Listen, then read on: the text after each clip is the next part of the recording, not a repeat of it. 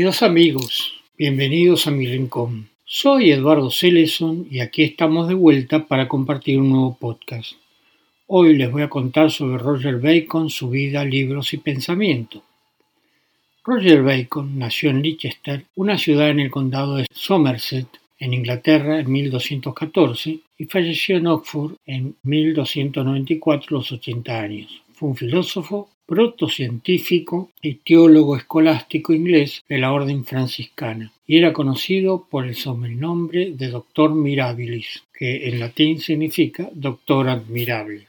Parece que la familia de Bacon era acomodada, pero durante el tormentoso reinado de Enrique III de Inglaterra perdieron sus propiedades y varios miembros de la familia fueron desterrados. Roger Bacon estudió en Oxford, donde leyó Aristóteles. No hay evidencia de que obtuviera un doctorado. El título Doctor Mirabilis fue póstumo y figurado. Viajó por España con el objeto de perfeccionarse en el conocimiento del árabe y del hebreo, y sobre todo de las ciencias físicas y matemáticas. De regreso a su patria, y vistiendo el hábito de San Francisco, comenzó a propalar sus ideas que proponían una reforma de las ciencias y de sus métodos, reforma que no podía menos que excitar los ánimos y chocar en un siglo en que predominaba el sentido metafísico y los estudios teológicos. Viajó a Francia en 1241 a la Universidad de París, entonces el centro de la vida intelectual de Europa donde la enseñanza de Aristóteles, hasta ese momento prohibida, porque Aristóteles era sólo accesible a través de los comentaristas islámicos, había sido recientemente reiniciada. Tras completar sus estudios, fue profesor de artes en esta universidad, entrando en contacto con Alejandro de Jales, al que llamaban doctor irrefragabilis, que quiere decir doctor irrefutable, y monarca de los teólogos que vivió entre 1185 en Jales y 1245, que fue un teólogo y filósofo inglés de la escolástica de comienzo del siglo XIII, y Guillermo de Auvernia, llamado Guillermo de París, que vivió entre 1190 y 1249, y fue un filósofo y teólogo, obispo de París y consejero del rey Luis IX de Francia. En 1247 retornó a Oxford y estudió durante muchos años, omitiendo mucha vida social y académica. Allí fue discípulo de Roberto Grosseteste, filósofo escolástico franciscano inglés, erudito en casi todos los ámbitos del saber de su época, y Adam Marsh, erudito y teólogo.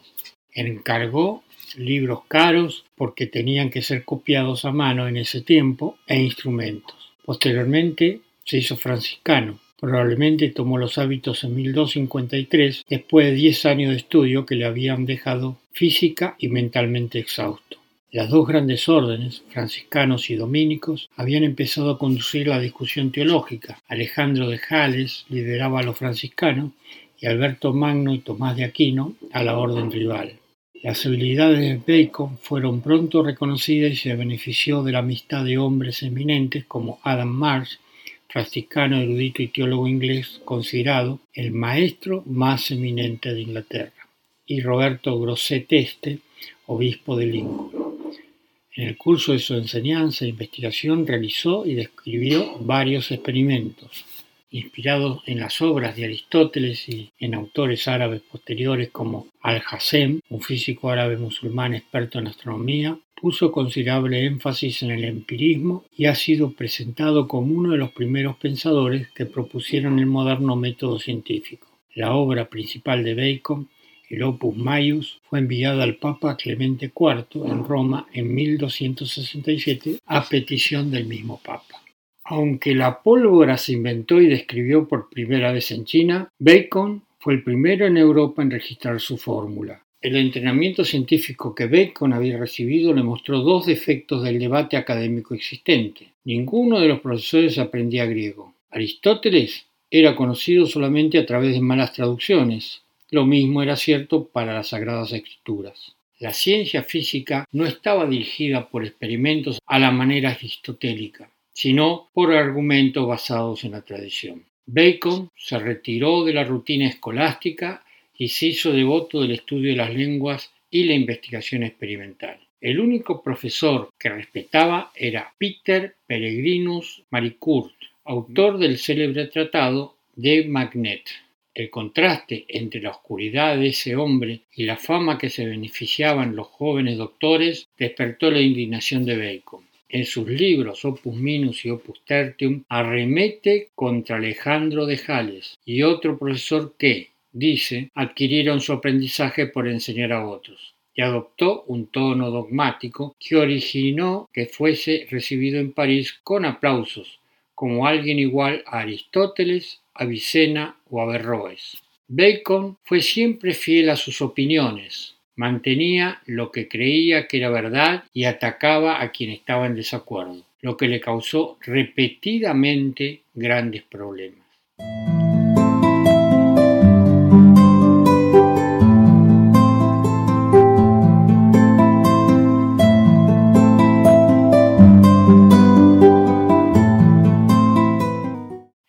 En 1256 fue designada una nueva cabeza de la rama científica de la Orden franciscana, Richard de Cromwell, con quien Bacon había estado fuertemente en desacuerdo en el pasado. Pronto Bacon fue trasladado a un monasterio de Francia, donde durante cerca de diez años solo pudo comunicarse con sus colegas intelectuales mediante escritos. Bacon escribió al cardenal Guy Legros de Folkes, que se interesó por sus ideas y le pidió que escribiese un tratado completo. Bacon, que estaba restringido por una regla de la orden franciscana que le prohibía publicar trabajos sin un permiso especial, inicialmente dudó. El cardenal se convirtió en el Papa Clemente IV y urgió a Bacon a que ignorase la prohibición y escribiera el libro en secreto. Bacon lo hizo y envió su trabajo, el Opus Maius, un tratado sobre las ciencias, sea gramática, lógica, matemática, física y filosofía, al Papa en 1267. Fue seguido el mismo año por el Opus Minus, conocido también por Opus Secundum, sumario de los principales pensamientos de su primer trabajo.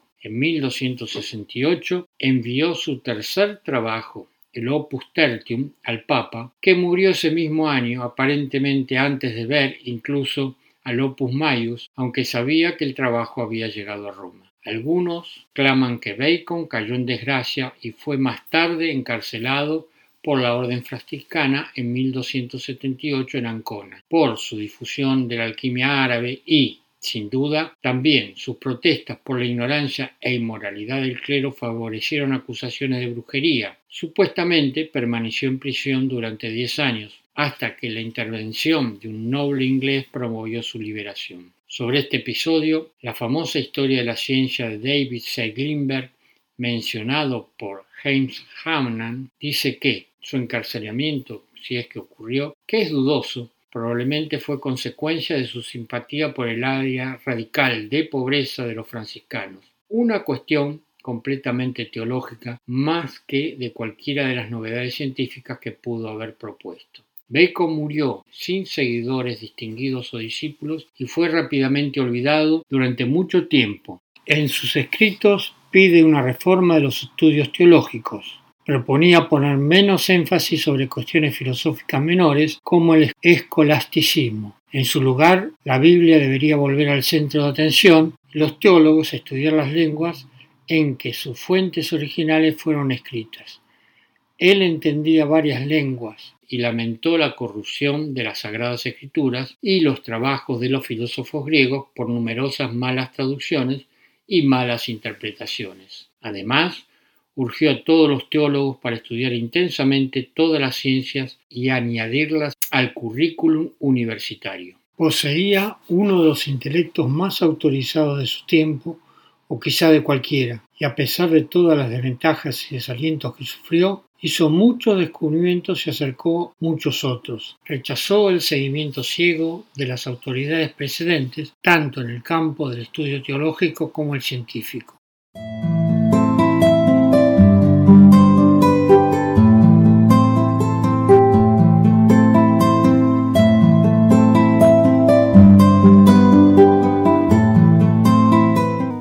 Roger Bacon es considerado por algunos como el autor del manuscrito Voynich, un libro ilustrado de contenidos desconocidos escrito por un autor anónimo en un alfabeto no identificado y un idioma incomprensible. Su nombre proviene del comerciante de libros antiguos Wilfrid M. Voynich, quien lo adquirió en 1912. actualmente se conserva en la biblioteca Beinecke de libros raros y manuscritos de la Universidad de Yale.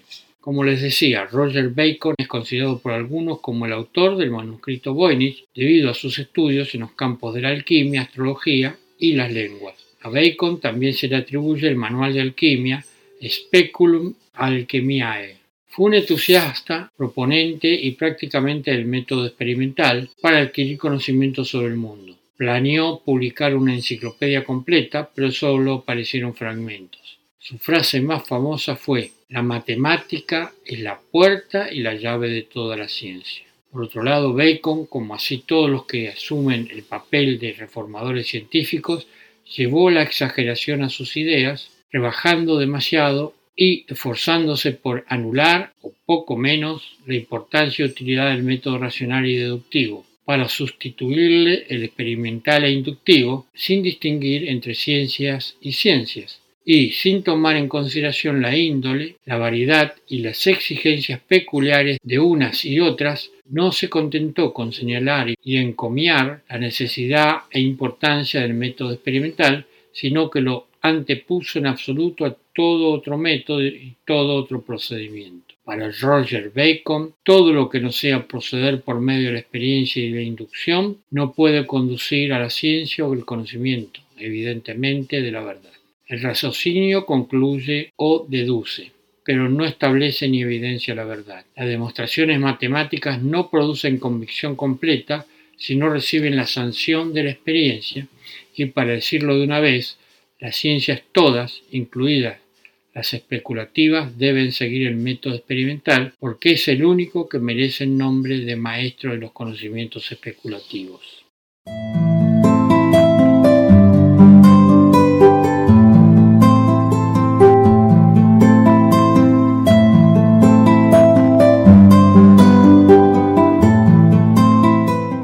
No son menos exageradas y peregrinas sus ideas acerca de otros puntos, pues pretendía que todos los cristianos sin distinción debían conocer perfectamente la Sagrada Escritura, y hasta que debían consultar las fuentes hebreas y griegas, pretensión evidentemente exagerada y atrevida. Estos atrevimientos filológicos sagrados, las exageraciones y exclusivismos en favor del método experimental, en un siglo en que predominaban los métodos racionales y las ciencias metafísicas y teológicas, junto con otras causas desconocidas de carácter personal y local, si no son suficientes para justificar, lo son por lo menos para explicar y comprender las resistencias, disgustos y persecuciones que experimentó el filósofo franciscano, especialmente en los últimos años de su vida, que terminó en 1294. En realidad, Roger Bacon, más que un filósofo, fue un filólogo, un matemático y un físico,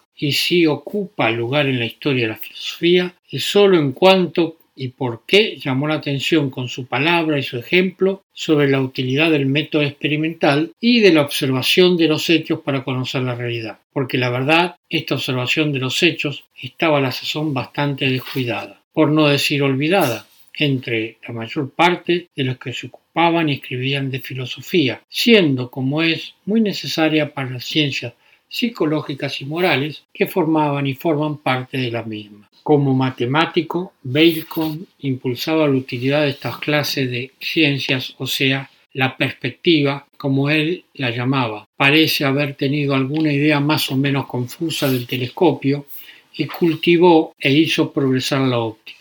Entre otras observaciones y afirmaciones físico-matemáticas, indica conocimientos e ideas bastante exactas acerca de la refracción y reflexión de la luz y presenta indicios de poseer y conocer instrumentos más o menos semejantes al telescopio. Como filólogo, recomienda el estudio de las lenguas como medios naturales y hasta necesarios para adquirir las ciencias filosóficas, las cuales reciben grave daño por falta de traducciones de las obras de los filósofos. En este sentido, deben interpretarse sus palabras cuando dice que si tuviera alguna autoridad sobre los libros de Aristóteles, los haría quemar todos, lo cual solo puede referirse a las versiones infieles del discípulo de Platón y no a las obras en sí mismas, toda vez que le ensalza y celebra con frecuencia sobre todos los demás filósofos, incluso a Avicena, por quien tenía predilección particular, y a quien apellida guía y príncipe de la filosofía, después de Aristóteles. Es muy probable que la excesiva importancia y los exagerados elogios que tributaba a los escritores árabes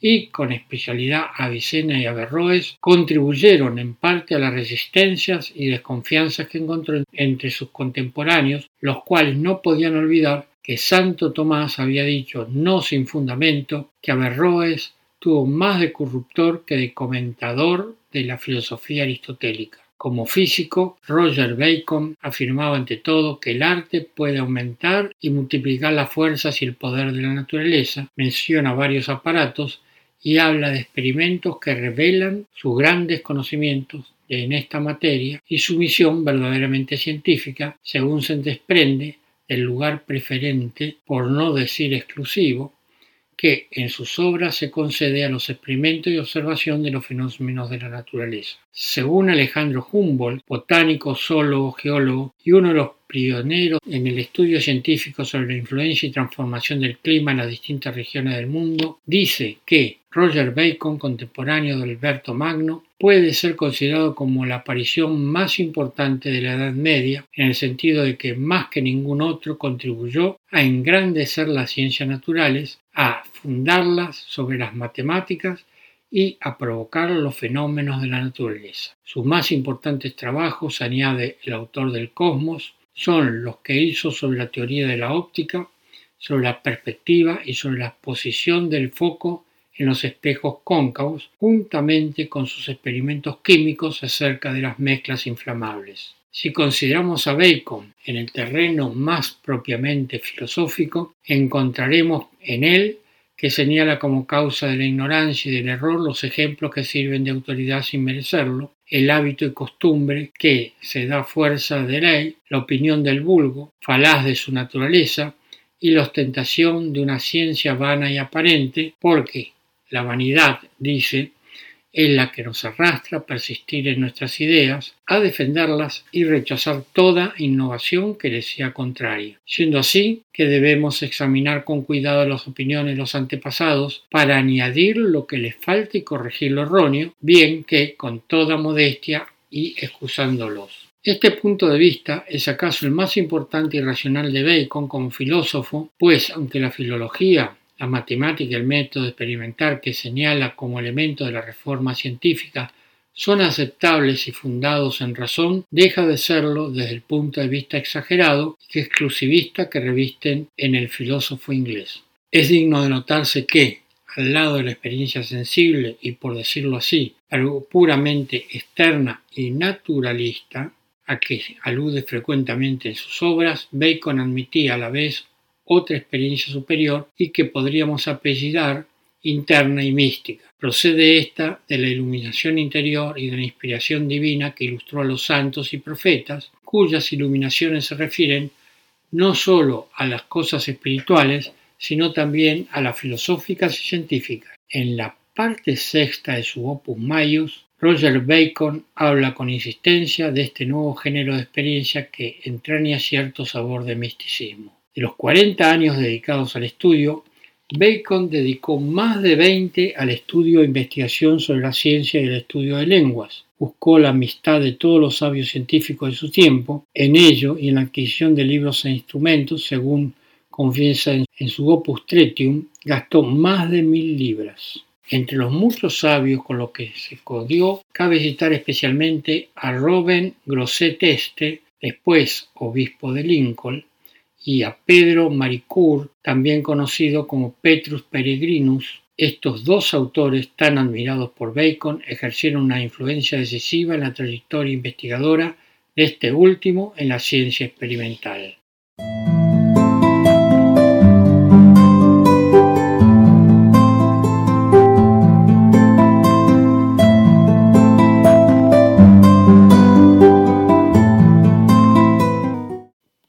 Este bloque les contaré sobre los libros escritos por Roger Bacon.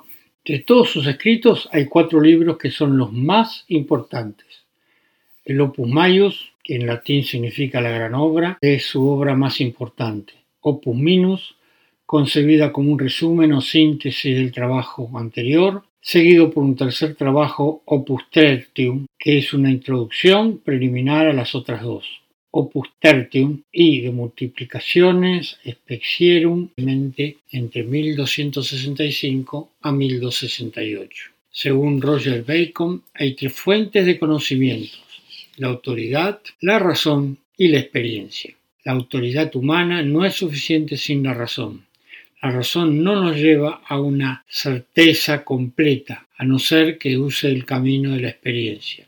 La experiencia, a su vez, puede ser externa, que proviene de los sentidos, o interna, que deriva de la iluminación divina y que puede llegar hasta el éxtasis místico. La ciencia experimental sobrepasa a los demás tipos de conocimiento por tres razones.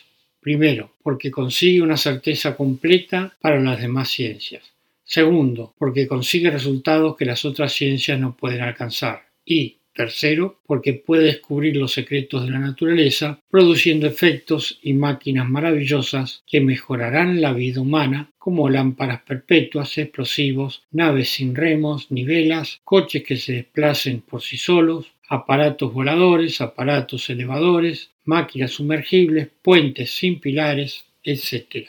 Así, dice Bacon, sobre la certeza que da el experimento, uno queda completamente convencido de que el fuego quema y destruye cuando ha aproximado su mano al fuego o ha echado en él un objeto que se ha convertido en ceniza. Aunque algunos de los efectos maravillosos de la ciencia experimental ya han sido seguidos o él podría realizarlos, sin embargo, en su mayor parte la ciencia experimental no ha sido lograda todavía. Por esto, Bacon invita a la práctica de experimentos desde la perspectiva de la ciencia experimental. Podría decirse que Roger Bacon es un heraldo o pregonero de la ciencia moderna, como lo será Francis Bacon. Se anticipa a Comte en la búsqueda de una síntesis total del saber teológico, filosófico y científico sobre la base del saber positivo de la experiencia y todo ello enfocado al progreso y bienestar de la sociedad humana universal. Un perfil interpretativo de Roger Bacon que ha perdurado mucho tiempo la imagen de un Roger Bacon héroe de la ciencia en el periodo oscuro de la Edad Media, que se supo anticipar nada menos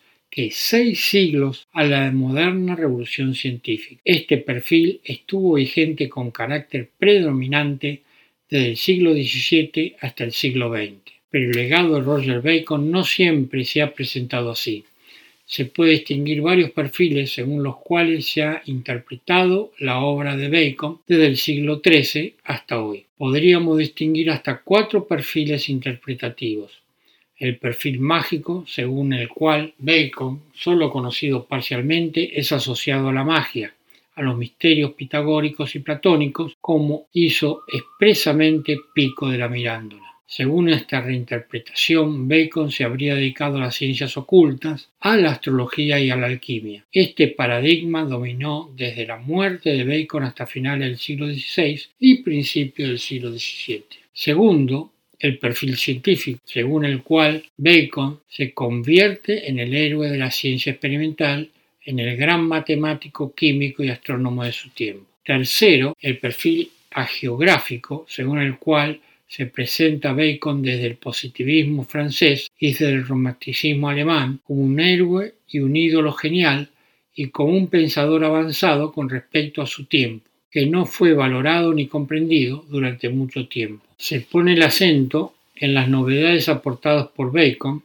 como el movimiento de la Tierra y su redondez, que influyó en los viajes de Cristóbal Colón a través de Pedro de Ail y de Aenea Silvo, así como por unos peregrinos mandados a Clemente IV que contenían el mapa mundi y quizá la manera de llegar a Extremo Oriente por Poniente.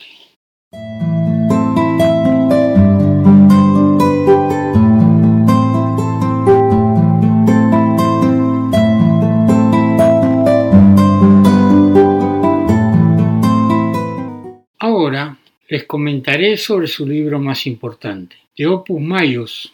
El Opus Maius, en latín la gran obra, es la obra más importante de Roger Bacon. Fue escrita en latín medieval a petición del Papa Clemente IV para poder explicar el trabajo que Bacon había emprendido. Sus 840 páginas tratan sobre ciencias naturales, gramática, lógica, matemática, física y filosofía. Bacon remitió su obra al Papa en 1267 acompañado de una carta dedicada que fue encontrada por el monje erudito Francis Aidan Gasquet en la Biblioteca Vaticana y que publicó en 1897.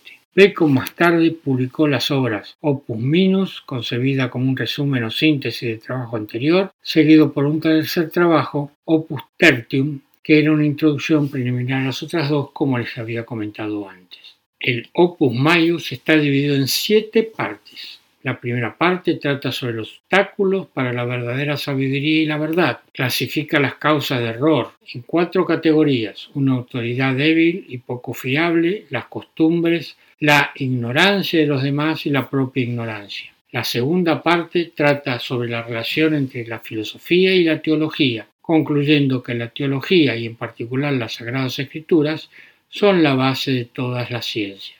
La tercera parte contiene un estudio sobre los idiomas bíblicos como el latín, el griego, el hebreo y el árabe, como un conocimiento que es necesario interpretar la lengua y la gramática para entender la sabiduría revelada.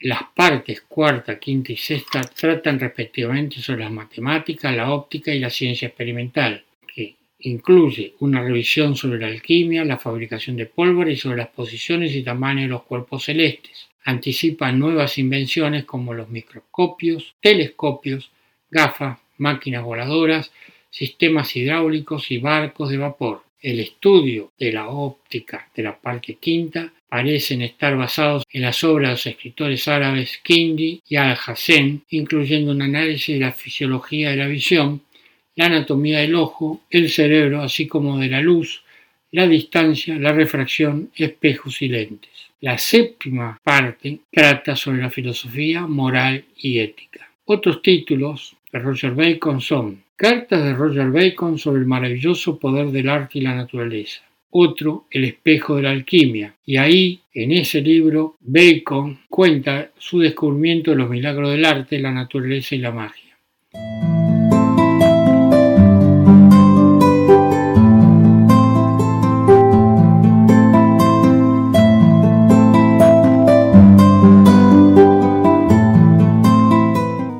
Habiéndole comentado su más importante libro y contado algunos de sus escritos, les leeré algunas frases de su libro Opus Maius y de su libro Opus Tertium.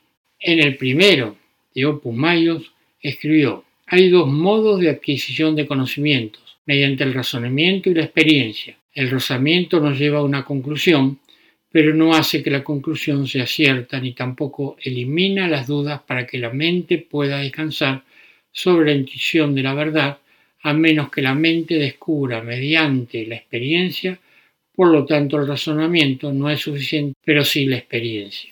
La segunda frase, tomada también del libro Opus Maius, dice, las matemáticas son la puerta y la llave de las ciencias, el descuido de las matemáticas perjudica todo conocimiento, ya que el que las ignora no puede conocer las otras ciencias ni las cosas de este mundo. Y lo que es peor, los hombres que son así de ignorantes, son incapaces de percibir su propia ignorancia y por eso no buscan un remedio. La tercera frase tomada del mismo libro dice, porque las cosas de este mundo no se pueden dar a conocer sin un conocimiento de las matemáticas, porque esto es un hecho seguro con respecto a las cosas celestes, ya que dos importantes ciencias de las matemáticas tratan de ellas, a saber, la astrología teórica y la astrología práctica. El primero nos da información precisa sobre el número de los cielos y de las estrellas, cuyo tamaño puede ser comprendido por medio de instrumentos, de la forma de todos y sus magnitudes y distancias de la Tierra, y los espesores y número, y la grandeza y la pequeñez. Se trata igualmente del tamaño y forma de la Tierra habitable. Toda esta información se obtiene por medio de instrumentos adecuados a estos fines, y por tablas y cánones, porque todo funciona a través de las fuerzas innatas mostradas por líneas, ángulos y figuras. Más, el razonamiento saca una conclusión y nos hace conceder la conclusión, pero no hace que la conclusión sea cierta, ni quita la duda para que la mente descanse en la intuición de la verdad, a menos que la mente la descubra por el camino de la experiencia. La cuarta frase, tomada también del libro Opus Maius, dice, He trabajado mucho en ciencias e idiomas y hasta ahora les he dedicado 40 años a ellos, o sea, refiriéndose a las ciencias y los idiomas. Y después de haber aprendido por primera vez el alfabetum y siempre fui estudioso. Aparte de dos de estos 40 años, siempre estuve ocupado en el estudio o en un lugar de estudio y tuve muchos gastos como los demás comúnmente. Sin embargo, siempre que hubiera compuesto primero un compendio, estoy seguro que dentro de un cuarto, medio año, podría enseñar directamente a una persona solícita y confiada todo lo que sé de estas ciencias y lenguajes. Y se sabe que nadie trabajó en tantas ciencias y lenguas como yo, ni tanto como yo. De hecho, cuando vivía en el otro estado de vida, como magíster, la gente se maravillaba de que sobreviviera a la abundancia de mi trabajo, y aún así estaba tan involucrado en los estudios después como lo había estado antes. Pero no trabajé tanto, ya que en la búsqueda de la sabiduría esto no era necesario. Más, la conquista del aprendizaje se logra a través del conocimiento de idiomas. La quinta frase, tomada del libro Opus Tertium, dice Oh, cuán delicioso es el sabor de la sabiduría para aquellos que están así empapados en ella desde su misma fuente y origen. Los que no han probado esto no pueden sentir el deleite de la sabiduría, así como un enfermo no puede apreciar el sabor de la comida.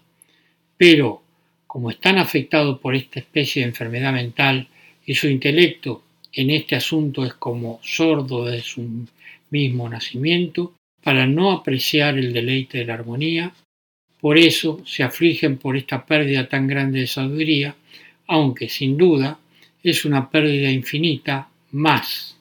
El argumento más fuerte no prueba nada mientras las conclusiones no sean verificadas por la experiencia. La sexta frase, tomada de Opus Tertium, dice, el argumento más fuerte no prueba nada mientras las conclusiones no sean verificadas por la experiencia. La ciencia experimental es la reina de las ciencias y la meta de toda especulación.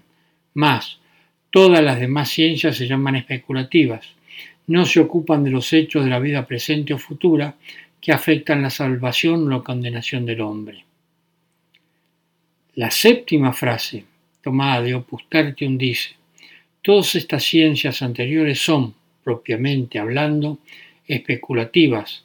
De hecho, en toda ciencia hay un lado práctico, como enseña Avicena en el primer libro de su Arte de la Medicina. Sin embargo, solo de la filosofía moral puede decirse que es práctica en el sentido especial y autónomo, tratándose de la conducta humana con referencia a la virtud y al vicio, a la bienaventuranza y a la miseria. Todas las demás ciencias se llaman especulativas.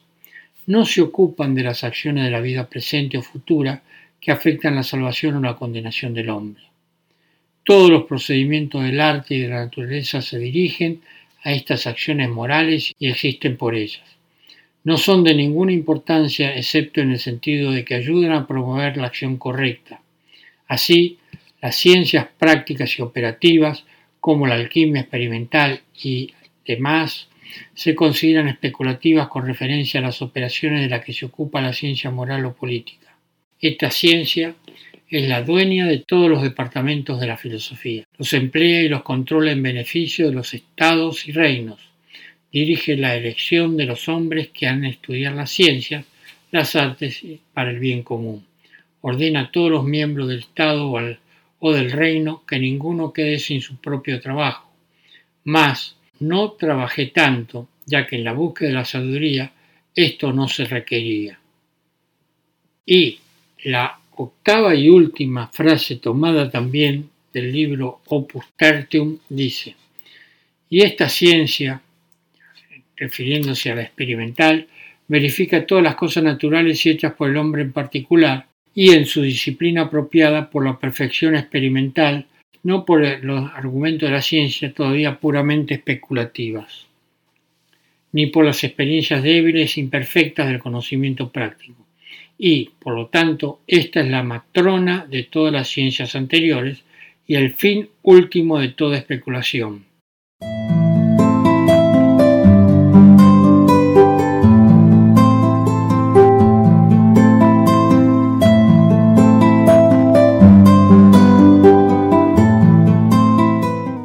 Hemos llegado al final de este podcast. Espero les haya gustado.